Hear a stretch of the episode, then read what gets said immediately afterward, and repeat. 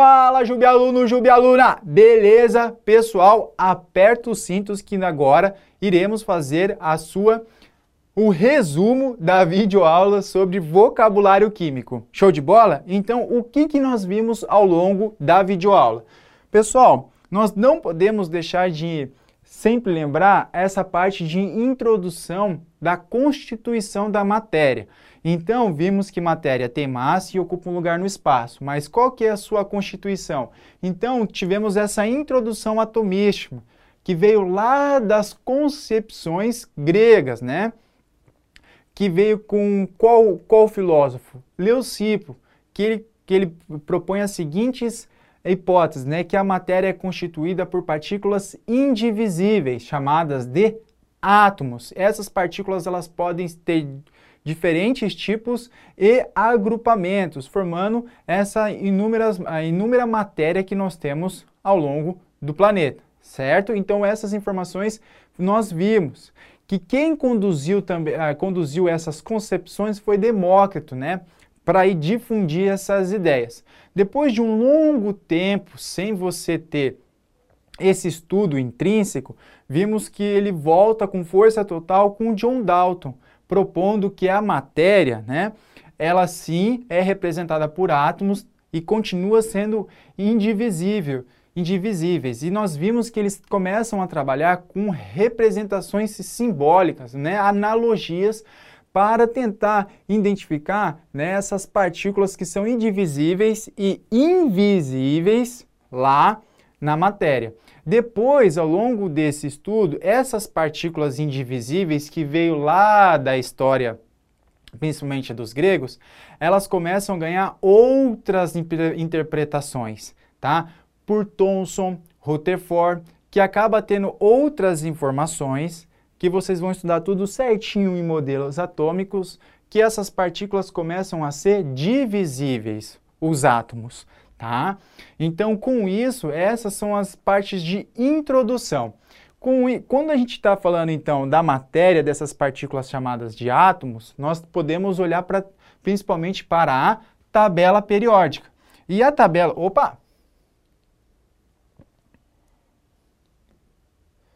Podemos olhar, pessoal, quando a gente está falando de símbolos, podemos olhar para a tabela periódica. Bom, na tabela periódica temos ela aqui bonitona. Estamos olhando principalmente os seus símbolos, que eles são, estão relacionados com um átomo apenas desse monte de simbologias, tá? Então, foi que nós deixamos bem claro. Com isso, nós falamos sobre substâncias e chamamos a atenção para as fórmulas. Ou seja, quando a gente fala de substância, estamos nos referindo principalmente, tá? ao que? A uma constituição específica da matéria. Então, dizer que você tem uma determinada substância, você tem uma fórmula para representar essa substância, que tem um constituinte. Então, a fórmula representa esse constituinte, certo? Então, essa é a ideia central que nós vimos de substâncias, elementos e principalmente fórmulas. Vimos outras fórmulas, né, dependendo sempre qual é a informação que você quer deixar em destaque, se é apenas né, aquele fórmula zigue-zague, se eu quero colocar a sua representação no espaço, se eu quero mostrar ela no plano com as ligações químicas, que são os tracinhos que nós vimos, tá? Se eu quero apenas contar a quantidade de átomos de um determinado elemento químico que está presente na fórmula, fórmula molecular. Beleza? Então a gente fez toda essa trajetória sobre fórmulas. E para finalizar, tá? Nós falamos também sobre equações químicas. O que, que a gente viu sobre equações químicas? Vimos sobre coeficiente, que são aqueles valores que aparecem na frente. Vimos sobre índices, que são aqueles valores que estão subinscritos, tá? Vimos sobre reagentes, tudo que aparece antes da seta, produtos, tudo que aparece depois da seta, sinal positivo. O que, que era o sinal positivo? Era quando você tem ou a formação de dois termos diferentes, dois produtos, ou você tem dois termos nos reagentes, tá? Então, com isso, o, o sinal positivo ele separa esses dois termos, seja formados ou separa dois termos para reagir.